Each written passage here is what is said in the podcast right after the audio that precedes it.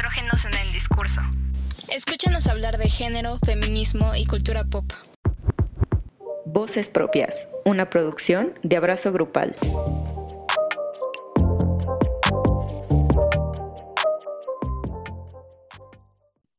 Hola a todas, a todos, a todes. ¿Cómo están? Espero que muy bien. Yo estoy acompañada por la fabulosa Ara, como siempre. Hola Ara, ¿cómo estás? Hola, me, bien, bien, gracias. ¿Y tú?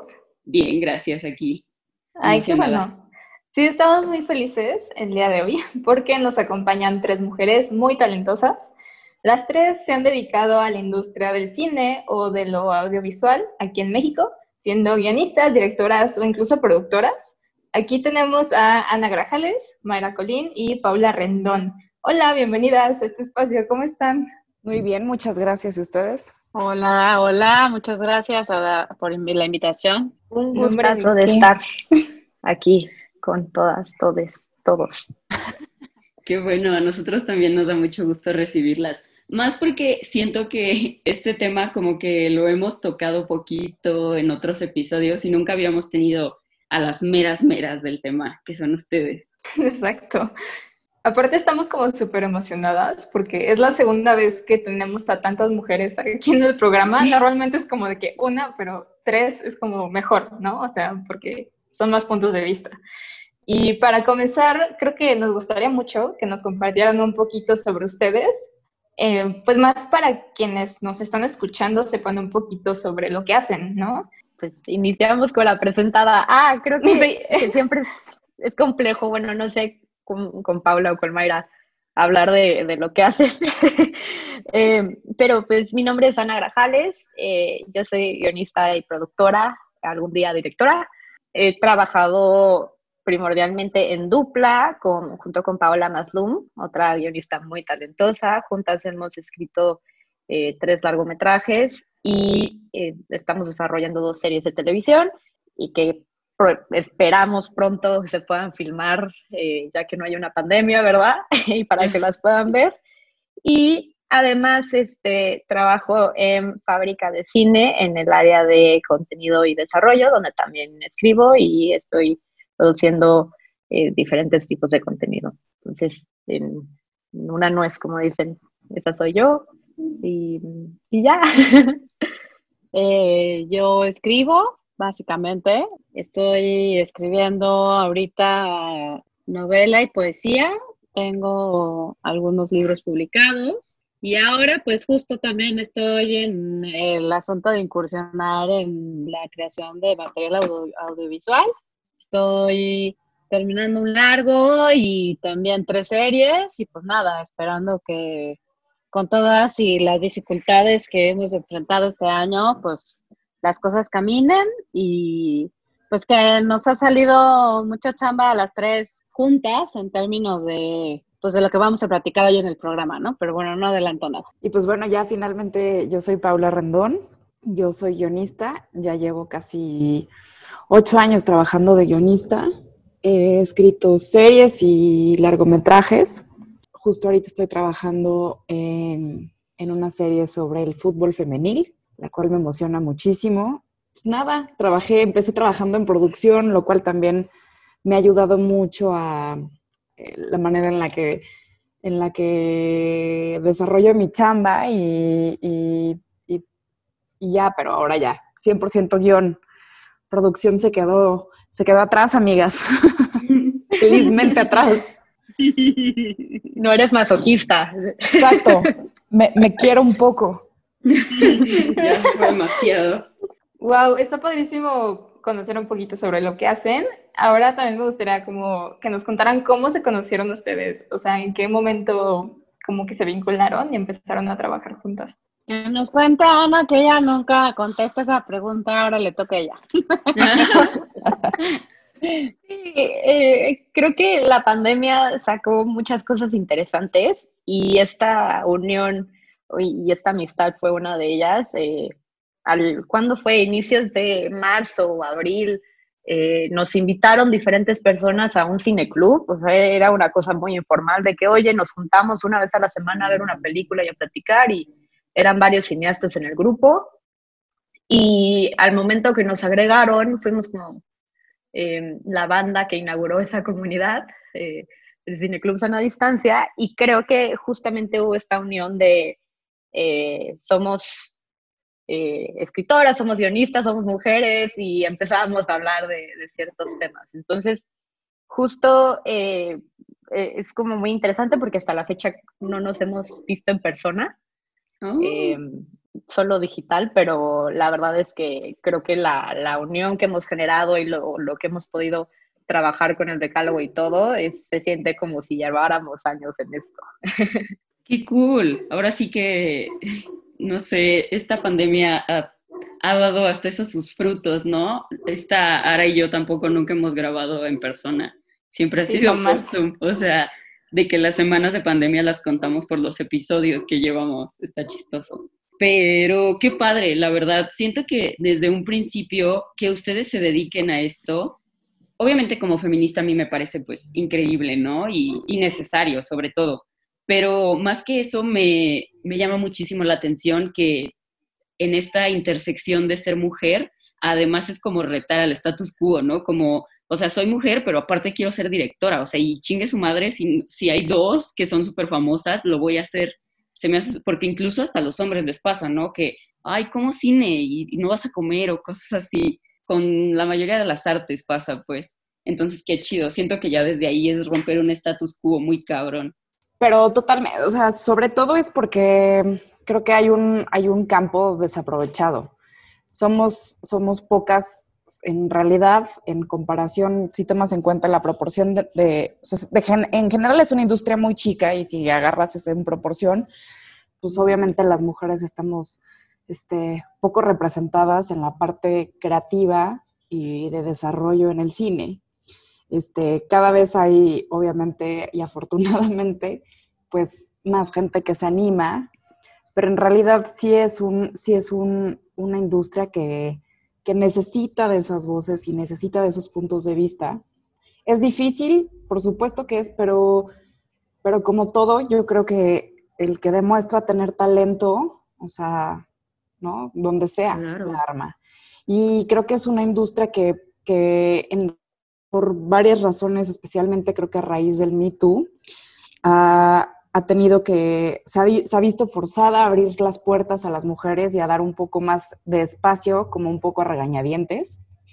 Y, la verdad es que es, una industria que, como digo, lo pide a gritos, pues porque al final del día las, lo que se van a representar las mujeres y van a estar las mujeres y la manera de representar a las mujeres en pantalla, pues es escuchar a las mujeres ponerlas en papel, ¿no? También un poco. Sí, y, y creo que siempre ha sido como, como un acto de rebeldía, o es como yo lo veo, porque creo que la mujer en el cine, o, bueno, no creo, es un hecho, la mujer en el cine ha estado desde su inicio, ¿no? O sea, pienso mucho en, en Alice Guy Blanchet, que fue la, pues, la primera mujer cineasta conocida, y pues ella estuvo eh, escribiendo, dirigiendo, actuaba, producía, o sea, hacía todo, justo cuando iniciaron todos los estudios grandes, eh, ella estaba en París, trabajaba con, con, todas estas personas que inventaron el cine y su historia quedó borrada, ¿no? Entonces creo que hemos estado ahí como mujeres eh, en, toda la historia del cine, pero creo que a lo mejor la historia o por X, Y o Z como que no se ha... Eh, o se nos ha hecho creer esta narrativa que es algo nuevo, ¿no? O sea, como que la mujer en el cine es, algo moderno y ya lo puedes hacer, pero hemos estado ahí desde el inicio y creo que es muy importante, justo como, como dice Paula, ¿no? O sea, como seguir desafiando esta narrativa y, y empoderarnos de nuestras historias y contar no solo lo que es esperado de una mujer cineasta, pero contar lo que queramos. Sí, por supuesto. Y es que en lo que llevamos de temas tratados como en el podcast, sí hemos abordado, o sea, el cine desde las representaciones, lo que ustedes están diciendo, eh, pero por ejemplo, en este caso, desde el amor romántico, ¿no? O sea, si yo lo pienso, este tema del amor romántico está como súper vinculado con el estereotipo de la mujer que vemos en el cine. Y la verdad, me encanta que ahorita por fin tenemos a mujeres escritoras que tienen experiencia en cómo se desarrollan estas representaciones en, pues, en los medios, en cine, desde la preproducción, ¿no? Justo Ana me estaba contando que ustedes hicieron un decálogo para escribir personajes femeninos. Y quiero preguntarles cómo nació esta propuesta por parte de ustedes y cuál fue el proceso que usaron para desarrollar este decálogo. Fíjate que sucedió que en este, en este asunto de compartir el interés por el cine y por la escritura, eh, pues empezamos a compartir obviamente con esas dos cosas tan poderosas que que, nos unen a las tres, pues empezamos a hablar de muchísimos temas. Y en algún momento pasó que pues nos dimos cuenta que hay ya eh, como dado por, por, sentado, digamos, ciertas maneras de contar, ¿no? Eh, en, el cine y en las series y pues en todo el tema audiovisual, pues, ciertos estereotipos que pues de plano, eh, digo, siempre han sido estereotipos reprobables, por supuesto, en cualquier época de la humanidad, pero antes de alguna forma no había visibilización, ¿no? Pero de pronto nosotras pues empezamos a darnos cuenta, pues hay, hay en el propio medio, ¿no? Pues una falta de información al respecto, ¿no? Muchas veces no es perpetuar el, el estereotipo simplemente porque estás imbuida en el absoluto machismo o el patriarcado, ¿no? Ha tomado tu vida en lo absoluto y estás dispuesto a no cambiar.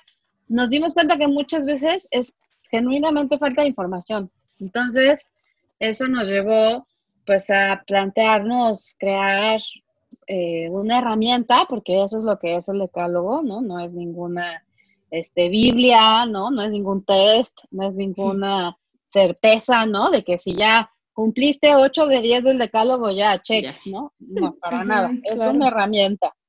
Entonces, nosotros lo pensamos, pues siendo también parte del equipo creativo, pues cómo podríamos incidir, ayudar, ¿no? Informar, este, divulgar, y pues se nos ocurrió que tener 10 puntos de lo que nosotros consideramos que son definitivamente lo, quizá los 10 estereotipos más perjudiciales para los personajes femeninos representados y muchos de los otros este, eh, de, minorías, más bien, porque las mujeres no somos minorías, pero sí de la transexualidad, de la comunidad lesbico-gay, ¿no? Y nos dimos cuenta que, que por lo menos esas 10 cosas sí son inadmisibles, ¿no? Entonces, así, así fue como que se nos ocurrió hacer este listado y pues luego Ana, que es una ducha total, hacer la maquinaria correr, pues bueno, ha conseguido un montón de entrevistas, un montón de foros, ¿no?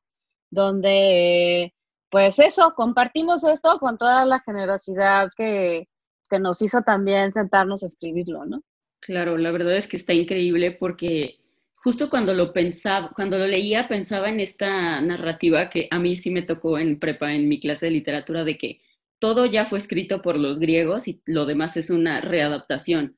Yo pienso, pues, o sea, de la vida del hombre blanco igual, ¿no? Porque hay una total inexistencia de la vida de las mujeres, la comunidad LGBT más, de la raza africana, muchísimas cosas que como que no figuran en este imaginario de humanidad que solo es construido alrededor del hombre blanco, ¿no? Que justo creo que eso me hizo pensar su primer punto de las mujeres no tienen por qué girar alrededor de un hombre, porque como tú dices, incluso dentro de esta ignorancia se cree que nuestra vida es igual que la del hombre blanco cuando no, o sea, nada. Un poco creo que, mm, lo que dices es cierto y sí, es, es, ah, justamente el decálogo como que vive como un poco para estas maneras tan cerradas de, de percibir como la narrativa hasta cierto punto. A mí me pasaba mucho, yo, siempre que, que, pienso en este punto que acabas de mencionar.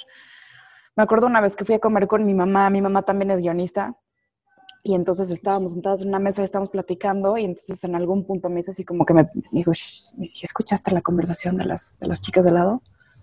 Y la verdad no había puesto atención y como que nos callamos un ratito para escuchar un poco lo que estaban hablando. Y clásico, ¿no? El clásico tema de, y es que me dijo, y es que yo le dije, y es que él llegó, y es que yo le dije, y es que, ya sabes, eh, me dice mi mamá, me gustaría escuchar una conversación entre dos mujeres en un restaurante que no tuviera nada que ver con un hombre, ¿no? Y dije, ay, caray, sí. O sea, muchas de las veces en las que las mujeres nos juntamos para platicar es para, ¿no? Desbordar los, los, los pedos propios emocionales y de pareja, ¿no? Sí. Y entonces pienso mucho en ese, pienso mucho en ese, en esa, en esa conversación con mi mamá, y justo como, como que siempre se me viene a la mente con este punto. Y creo que es importante darte cuenta y recalcar los momentos en los que sí te viste con una amiga para justo no, para justo no hablar de un hombre.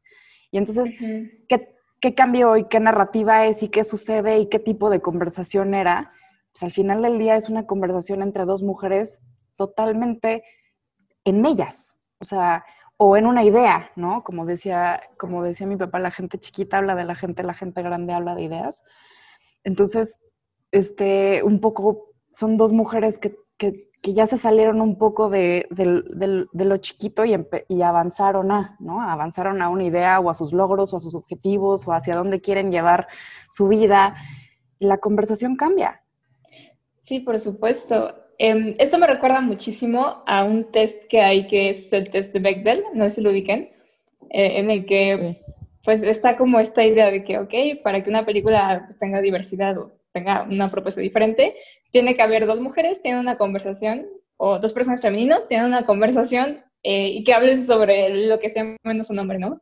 Este, y fíjate que a partir de que yo me enteré que existe este test, como que yo me hice consciente precisamente de esto que dices, o sea, cuántas conversaciones he tenido con mis amigas que no ha sido en torno a un hombre. Y no manches, o sea, sí son a veces muy contadas, ¿no? Por, por esto que dices que a veces sí como que se necesita descargar como este, esta parte como emocional de pedos de pareja, etcétera. Pero igual está muy interesante también como que ver ese otro lado, ¿no? O sea, ¿por qué no vemos representaciones de aquellas conversaciones que no son acerca de un hombre, no? Creo que también es muy importante eso, no sé ustedes qué opinan. Sí, o sea, al final creo que es dar, darle dimensión a, o, darle realidad a, nuestros personajes, ¿no? Porque creo que, o sea, sí puedes tener problemas que, que giren alrededor de, de, un hombre, de una pareja, de hermano, un amigo, pero no lo es todo. O sea, creo que al día tenemos tantas ideas y hacemos tantas cosas que es como, ok, hay más, hay más cosas que, que explorar. Y es interesante que traigas el, el deck del test al tema, porque eh, creo que como todo inicia bien, pero por ejemplo, en la industria el Bechdel test ya se volvió como un curita para este tipo de problemas de representación, ¿no? Es como pasa el Bechdel test, pero pues aún así sigues teniendo a un personaje que cae en arquetipos súper caducados, eh, que no es una representación clara de una mujer hoy en día, pero pasa el Bechdel test, ¿no? claro. Y creo que, que Hollywood y la industria del cine es mucho como de soluciones rápidas, a lo mejor. Y, y, creo que lo que tenemos que a lo mejor que entender que este es un, un, un, problema que llevamos cargando mucho tiempo, ¿no? Porque venimos contando historias de cierta forma con ciertos arquetipos como 90 años entonces ahorita que estamos como reprogramando, eh, o, para algunos creadores, ¿no? Volviendo a, entender cómo construir estos personajes, porque no creo que sea un tabú construir un personaje femenino, pero creo que hemos visto tantas cosas o hemos visto tantas películas que, que tienen estas representaciones erróneas de la mujer, como, no sé, la güera tonta, ¿no? La don blonde, no sé cómo en qué momento el, el color de tu pelo, de tu cabello, como que pasó a ser un sinónimo con tu inteligencia. Pero lo vimos tantas veces que ahorita ya es como, ah, si es rubia es tontita, o si es rubia es la divertida o la chica de la fiesta, ¿no?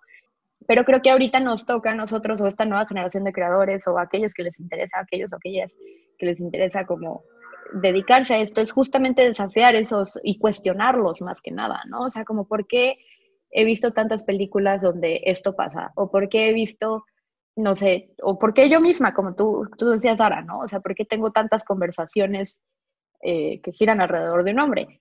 Eh, y creo que ahí es cuando empiezan a suceder las cosas como muy interesantes. Bueno, a mí, a mí me parece.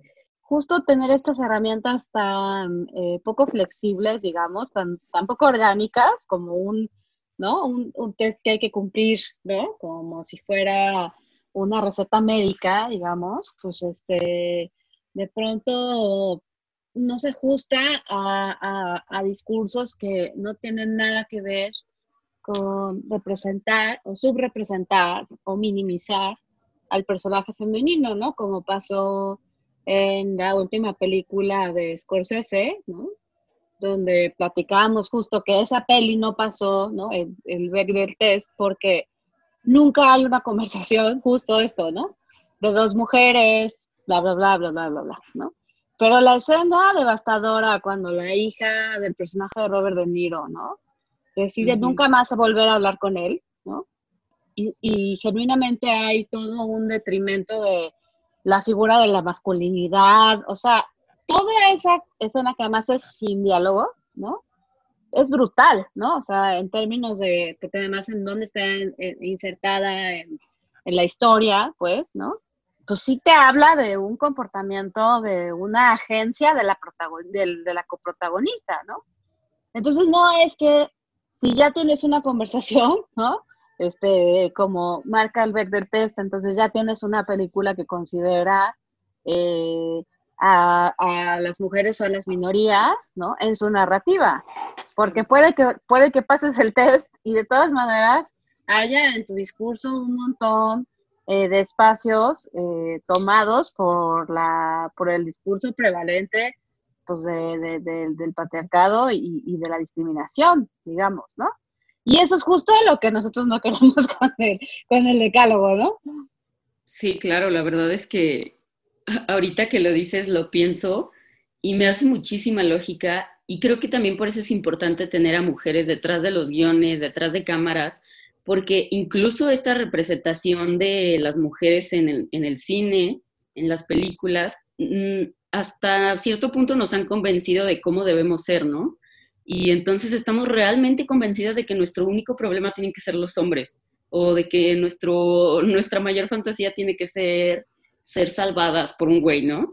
Y la importancia de que seamos bien representadas y precisamente no representadas como de una manera mediocre, de que, ay, pues ya, o sea, ya tuvo un diálogo de dos minutos eh, hablando sobre la libertad sexual, entonces ya mi película eh, sigue la agenda feminista. Pues no, o sea, como que tiene que haber más acercamiento a nuestras vidas, ¿no? Y una mejor representación, simplemente. Y creo que hoy en día ya somos mucho más conscientes de eso, ¿no? O sea, ahorita pienso mucho en, en, en la serie de Fleabag de Phoebe Waller-Bridge, no sé si ya la vieron. Eh, si no la... Sí, yo sí. sí, la recomiendo ampliamente, pero creo que justamente eh, el personaje de Fleabag tiene como todas estas dimensiones que eh, al final está más preocupada con encontrarse ella misma y hay un, una, una, escena que justo el otro día escuchaba una entrevista con Phoebe Waller-Bridge donde decía, a mí me daba miedo escribir esa escena y que dijeran que era una mala feminista, ¿no? No, no daré como un spoiler en qué escena, pero es al final de la segunda temporada donde ella tiene un cuestionamiento eh, de su identidad y dice, me gustaría que me dijeran qué hacer, ¿no? Porque no sé a dónde voy, estoy muy perdida y es una, una escena muy fuerte. Pero justo como, creo que está como creadoras es, es, justo ir, checando, ¿no? Ir, ir, dudando y también eh, yo soy muy fan de, de dudar las cosas como porque creo que cuando dudas empiezas a investigar y cuando empiezas a investigar y a preguntarte el porqué de las cosas es cuando puedes encontrar respuestas interesantes. Y las películas o bueno, las, las historias que contamos al final son un resumen de conversaciones eternas, de dudas eh, que, que van una y otra vez y le dan mil vueltas a todo. Entonces, creo que va más por ahí y está bien como como decía Phoebe Waller-Bridge, ¿no? O sea, no saber qué onda y dudar como, y no sé si, si escribo esto va a estar bien o no, pero eh, creo que se necesita también esa oportunidad como de eh, podernos equivocar como creadoras, ¿no? Y decir, híjole, la regué, ¿no? Porque, bueno, no sé con Paula, con Mayra, pero si luego hay como también este estigma de que eres mujer, inserta tu, tu, tu trabajo, directora, mujer guionista, mujer productora, todo lo que tienes que hacer es como excelente o, perfecto, ¿no? Todo, todo tiene que ser increíble. Y, es como, no ves eso con, con cineastas hombres, ¿no? Entonces... Aparte también existe una cosa que es importantísima, como que sumando a esto que estás diciendo, es que también a veces, o sea, por ejemplo, eh, ahorita en la pandemia, por ejemplo, Mayra y yo somos mamás, ¿no? Y entonces es también el, el, el el otro lado de la moneda, ¿no? Porque soy una profesionista, pero ahora tengo que lidiar con el Zoom y ser maestra y ser, este, ¿no? Y yo ya pasé el segundo de primaria, ¿no? Ya sabes, o sea, ese tipo de cosas que, que, pues que la problemática al final del día es distinta por muy involucrado que esté el hombre. O sea, yo tengo la fortuna de que este, el papá de mi hija comparte la responsabilidad de crianza y el tiempo de crianza, pero aún así, o sea, no, no deja de ser no deja de ser una carga extra, si es, si es el caso, ¿no? O sea, pensar en todas estas mujeres que son cineastas y que deciden tener llamados más cortos o acortar su día de trabajo, porque, pues, o sea, cuando eres guionista, o sea, no hay un, no hay un reloj checador que entro a las nueve y salgo a las cinco, ¿no? O sea, esto es así de que te atoraste en una escena y la tienes que entregar al siguiente día y pues que Dios te haga confesado, ¿no? O sea, y, y, pero la cena, y pero el baño, y pero la dormida, y pero, ya sabes.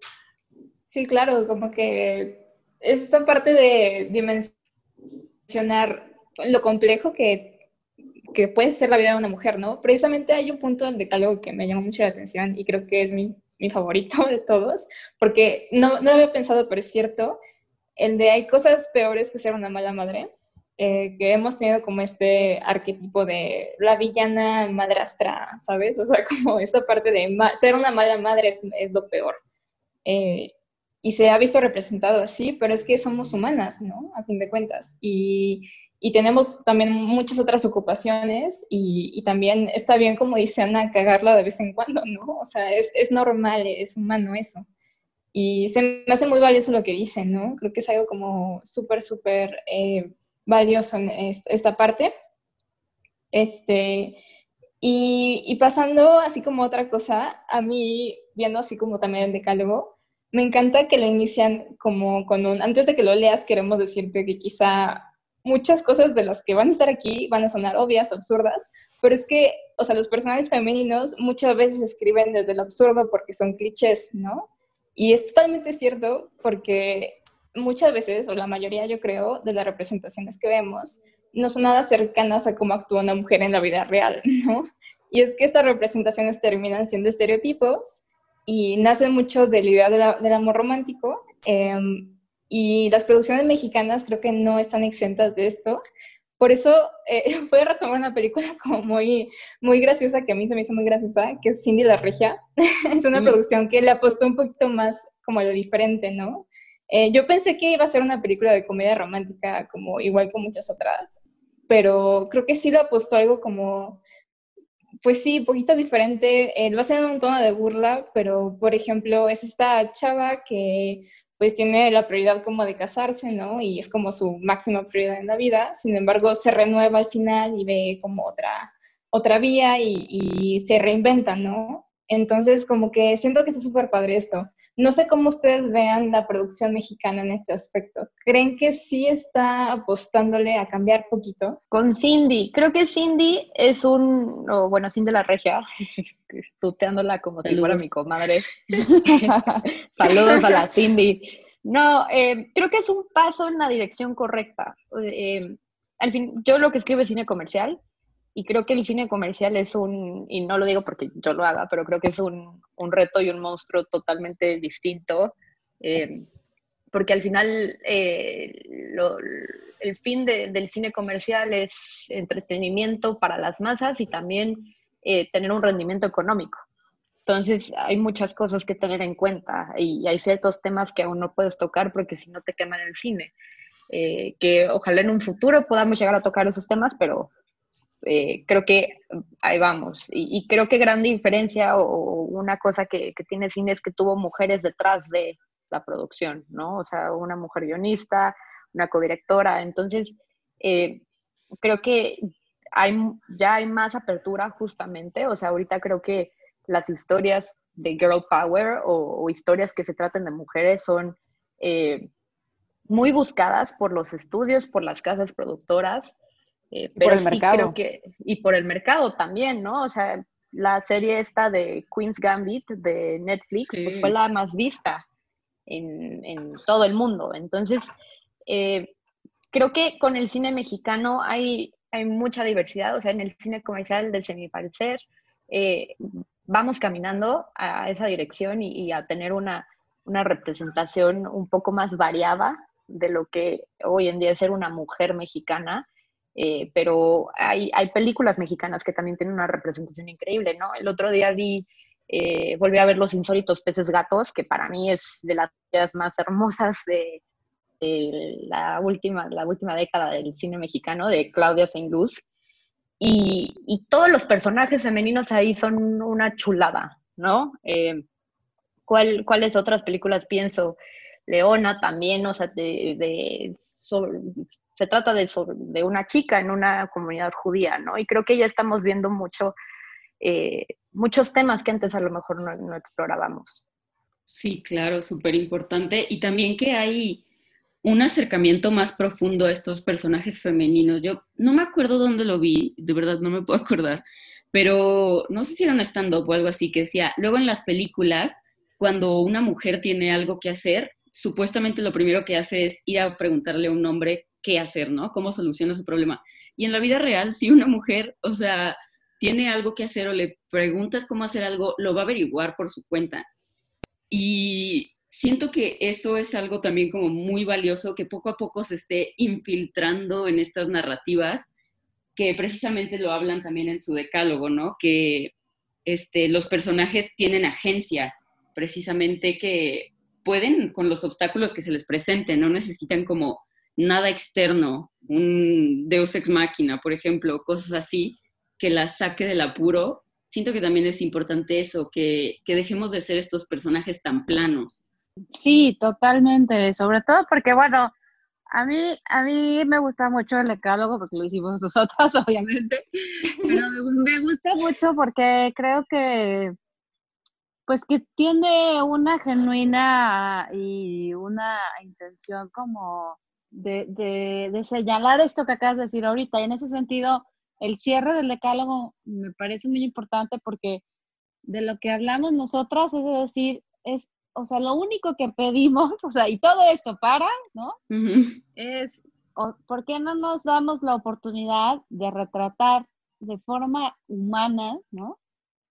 A todos aquellos eh, distintos maneras de ejercer la, el sujeto y la individualidad allá afuera, ¿no? O sea, ¿por qué tiene que haber estas fórmulas? ¿Por qué si somos siete billones de personas en el mundo, ¿no? resulta que hay que, que, nada más hay una fórmula para retratar a las güeras, como decía Ana, ¿no? A las madres o a las madrastras, y entonces resulta que si te vas a hacer un Excel, ¿no? De cómo es que funcionan los gays en las películas, o las lesbianas, o los transexuales, ¿no? y eso, bueno, ya hablando de un cine que pareciera más abierto, ¿no? Eh, aún ahí hay esta repetición, ¿no? Y entonces, pues sí, a nosotras, pues nosotros, o sea, soñamos con que, pues no, más bien que haya que, que se retrate lo que haya que retratar, sin temer como el estigma ni, la, ni las varas, ¿no? Ahí, este, oprimiendo eh, tu manera de desarrollar personajes, ¿no? Sí, justo, Hoy vi un tweet que me dio mucha risa, que decía, aparentemente en las películas, cuando hay parejas lesbianas, solo puede ser la güera y la que tiene el pelo castaño. Y ponían como cuatro fotos de cuatro películas distintas.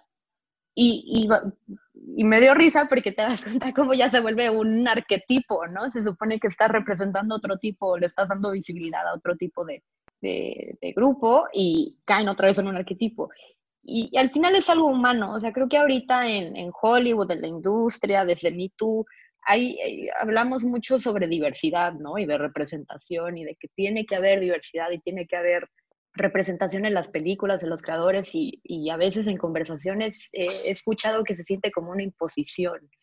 Y como dijo Mayra, es algo humano.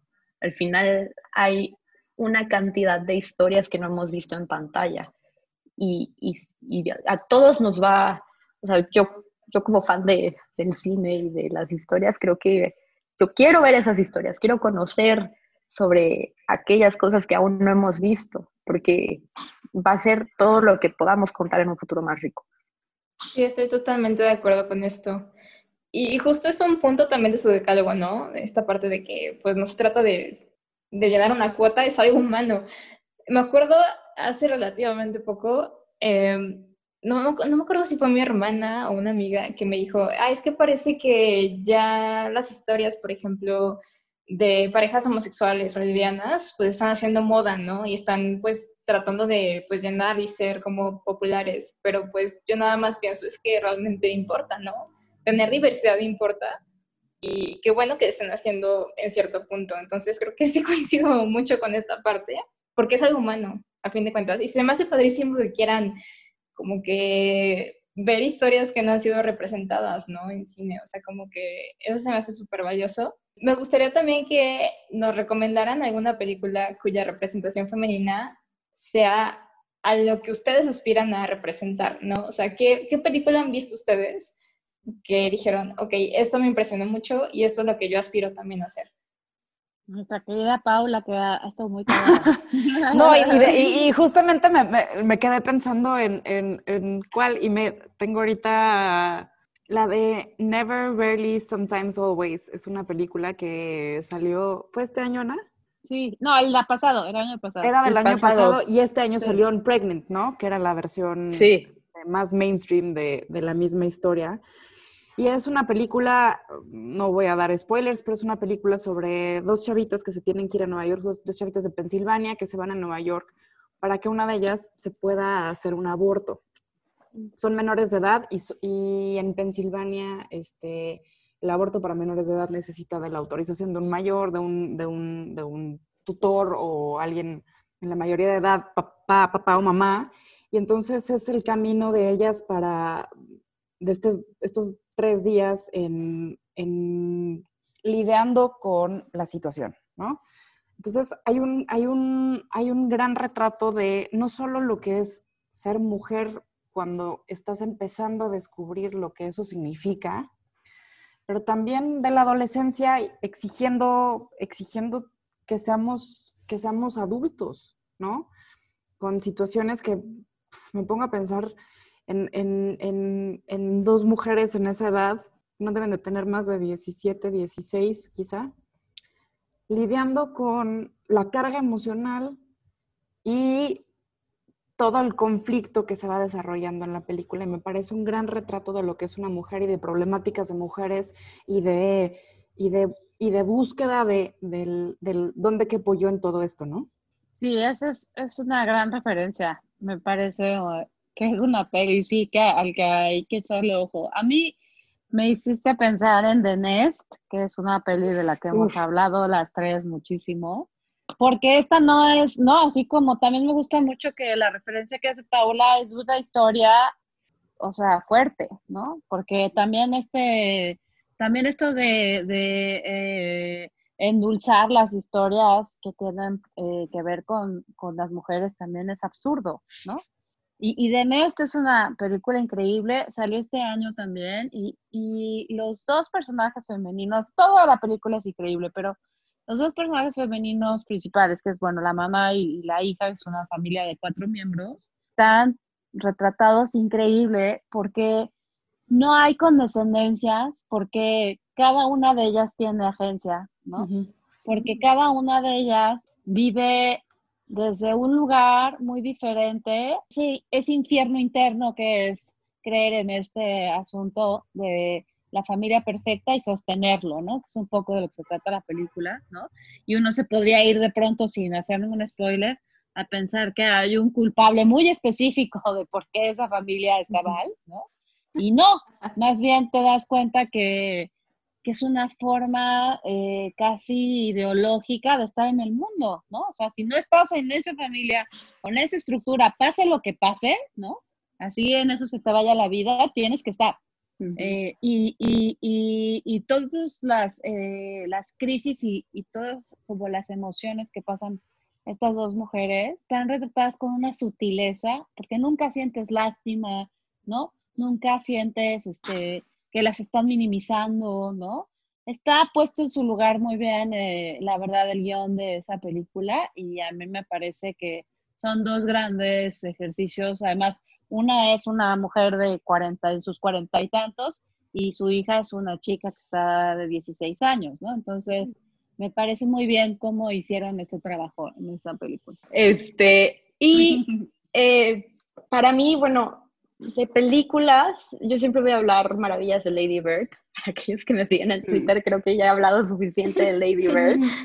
Eh, demasiado, porque creo que es un, luego lo que pasa con contenido teen o contenido juvenil es que eh, se menosprecia un poco la inteligencia de, del adolescente y, creo que Lady Bird lo hace genial y Greta Gerwig hace un gran trabajo. Pero eh, a mí me gustaría hablar y recomendar también de una serie que hemos platicado muchísimo, Paula, Mayra y yo, que es I May Destroy You de Michaela Coel. O sea, creo que las tres vamos a iniciar un club de fans para Michaela porque es, es, otro, es otro rollo de, de, serie. O sea, creo que la forma en la que eh, ella misma, o sea, la serie está basada en, en, una experiencia que ella tuvo, que la actriz principal de la serie, para aquellos y aquellas que no que aún no la ven. Em, la actriz principal escribió la serie, la dirige, o sea, es, es, como un monstruo creativo detrás y está hablando desde su propio trauma, pero está tan bien escrita y tan bien construida que constantemente te está cuestionando lo que tú crees ya saber, ¿no? Y, y no, no de una forma en la trama, pero de creencias personales, o sea, si te crees como este o esta persona como woke o muy progre o constantemente te está como poniendo en cara, ah, ¿crees que eres muy progre? Ahí te va esto. O, ah, ¿crees que esto está bien? O juzgas a los influencers, ahí te va esto. O ¿crees esto sobre el feminismo? Ahí te va. Y, y, mientras más, o sea, es una serie que yo creo que duré pensando en ella fácil unos 3, 4 meses y hasta la fecha hay veces que sigo pensando en momentos porque sí, sí, es impactante lo que logró eh, Michaela con I May Destroy You. Sí, yo la vi hace poco y, ¿qué, ¿qué, onda con esa serie? Cuando hagan su club de fans me unen porque yo también, o sea, ahorita que la, reviví en mi mente, quien tenga oportunidad que nos esté escuchando, véala, o sea, porque como tú dices, ¿no? Yo comenté en un episodio que ella habla de cómo es caminar en esa línea que han trazado de poder y que nosotras como que ya la ubicamos y queremos caminar en ella y queremos adueñarnos de ella y, e incluso hacerle saber al patriarcado que ya la notamos y la queremos quitar, ¿no? Pero como hasta ser parte de esa línea es algo, o sea, es algo súper difícil. Creo que es una, y todas estas películas y darte cuenta del mensaje que te están dando es una deconstrucción constante. Nunca hay una idea permanente ni una forma de ser mujer pues definida por, por la totalidad, ¿no? Aparte, sabes que a mí me, pasa mucho como en este, en esta, como ver, ver estas películas y, este contenido desde un poco, desde tan, o sea, desde otro punto de vista, te das cuenta de, como mujer, de qué manera te has ido adecuando, ¿no? A tantas cosas, y sutilmente, ¿no? De qué manera te has ido adecuando a que, este, pasen estas microagresiones, ¿no? ¿De qué manera te has ido adecuando que alguien haga un chiste, este, aunque sea ligeramente misógino y tú digas, o sea, de, o sea, todo ese tipo de cosas, porque en realidad es eso, ¿no? Ser mujer es una serie de adecuaciones a un mundo que, está, que no está diseñado para nosotras. Entonces, a mí me ha, me ha hecho como, como reflexionar mucho en esa línea, eso que tú estabas diciendo de esta línea en la que caminamos, aunque digamos, la veo y vengo caminando, pero la estoy viendo. Y es eso, son así, son la serie de adecuaciones y la serie de convenciones a las cuales culturalmente nos hemos acostumbrado y que ni siquiera te cuestionas, pero de pronto las dudas y dices, y todas las maneras y las veces y las situaciones en las que yo tuve que caber ¿no? Y que hacer que cupiera y que hacer que las cosas sucedieran porque ahora, ahora llegó una mujer y no quiero hacerme notar como una mujer dentro de la situación. Sí, claro, esto está como súper fuerte, como que se me puso a reflexionar mucho. La verdad yo no he visto la serie, sí la voy a ver, lo prometo.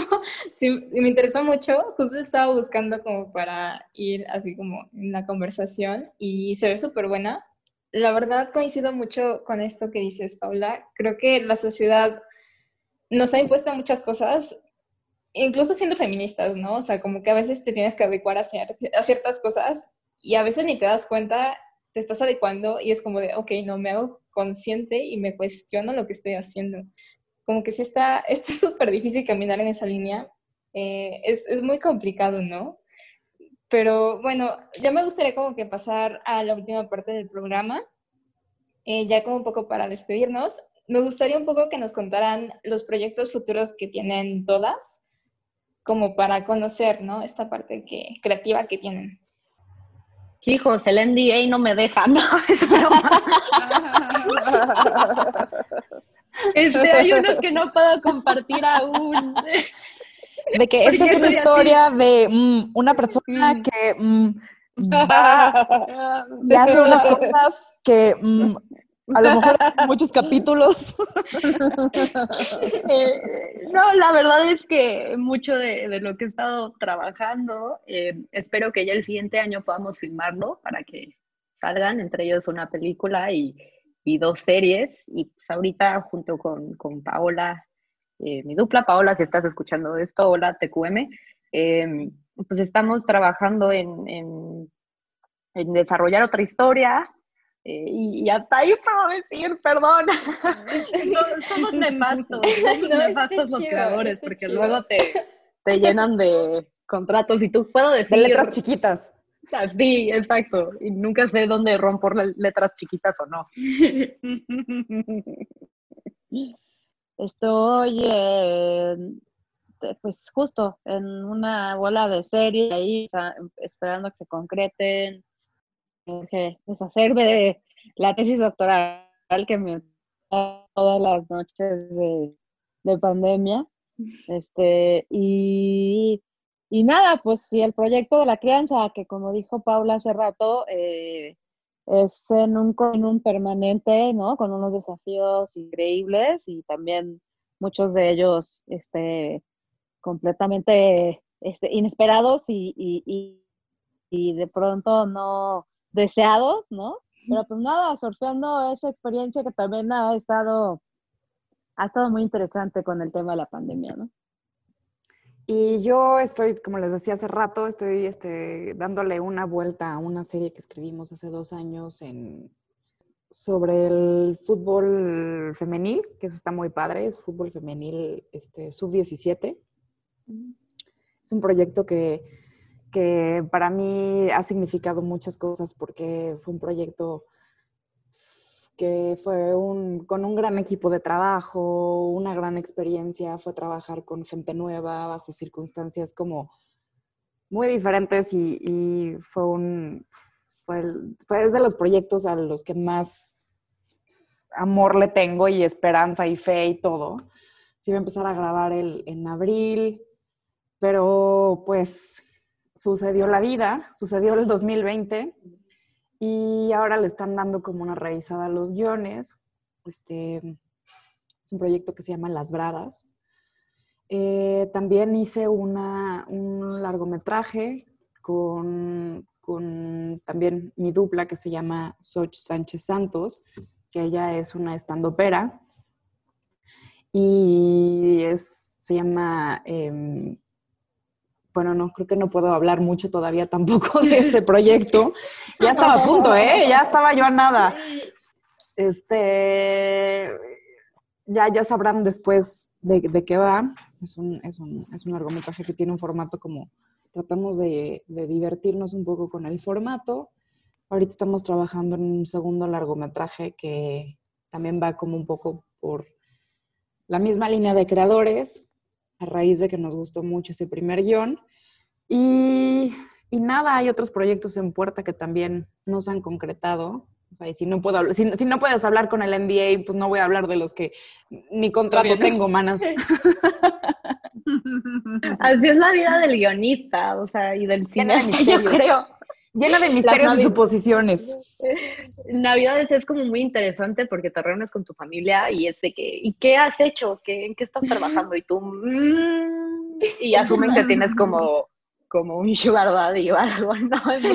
Pero, pero sí, creo que em, esperamos eh, todas pronto poder compartir y pues cuando salga la novela de Mayra, vamos a ser las más felices y vamos a gritar a todo el mundo y, echarle todas las porras. Ay, sí. Qué padre. No, qué padre, la verdad. O sea, ahora sí que su labor es, es muy importante. Por favor, ya, ya saqué todo lo que tengan que sacar. Qué padre. Obviamente, nosotras las vamos a seguir. Vamos a seguir sus trabajos. También cuando salga la novela de Mayra, también nosotras vamos a promocionar. Aquí está su espacio, obviamente, y sobre todo desearles éxito, porque pues es, es nuestra lucha después de todo, ¿no? Ay, muchas gracias, muchas gracias por el espacio y a la gente que nos escucha, obviamente. Y pues nada, aquí todos estamos juntos en este barco y creo que, como lo dijo hace rato Paula, eh, pues y Ana también, aquí todos estamos cuestionándonos. Y muchísimas gracias de verdad por, por darnos como este foro para, para tener esta conversación que, como, como bien han dicho ustedes, es importante que, que se empiecen a habilitar un poco también lo que decían, lo que decían hace rato de, de la representación.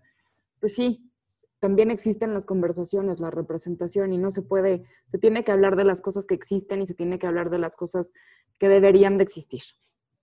Sí, claro, fue un placer tenerlas como invitadas, de verdad. Muchas, muchas gracias por aceptar esta invitación, nos encantó escucharlas, fue súper divertido también tenerlas aquí. Y pues sería todo por el, por el espacio de hoy. Nos estaríamos viendo entonces la siguiente semana. Bye. Gracias, bye. Adiós.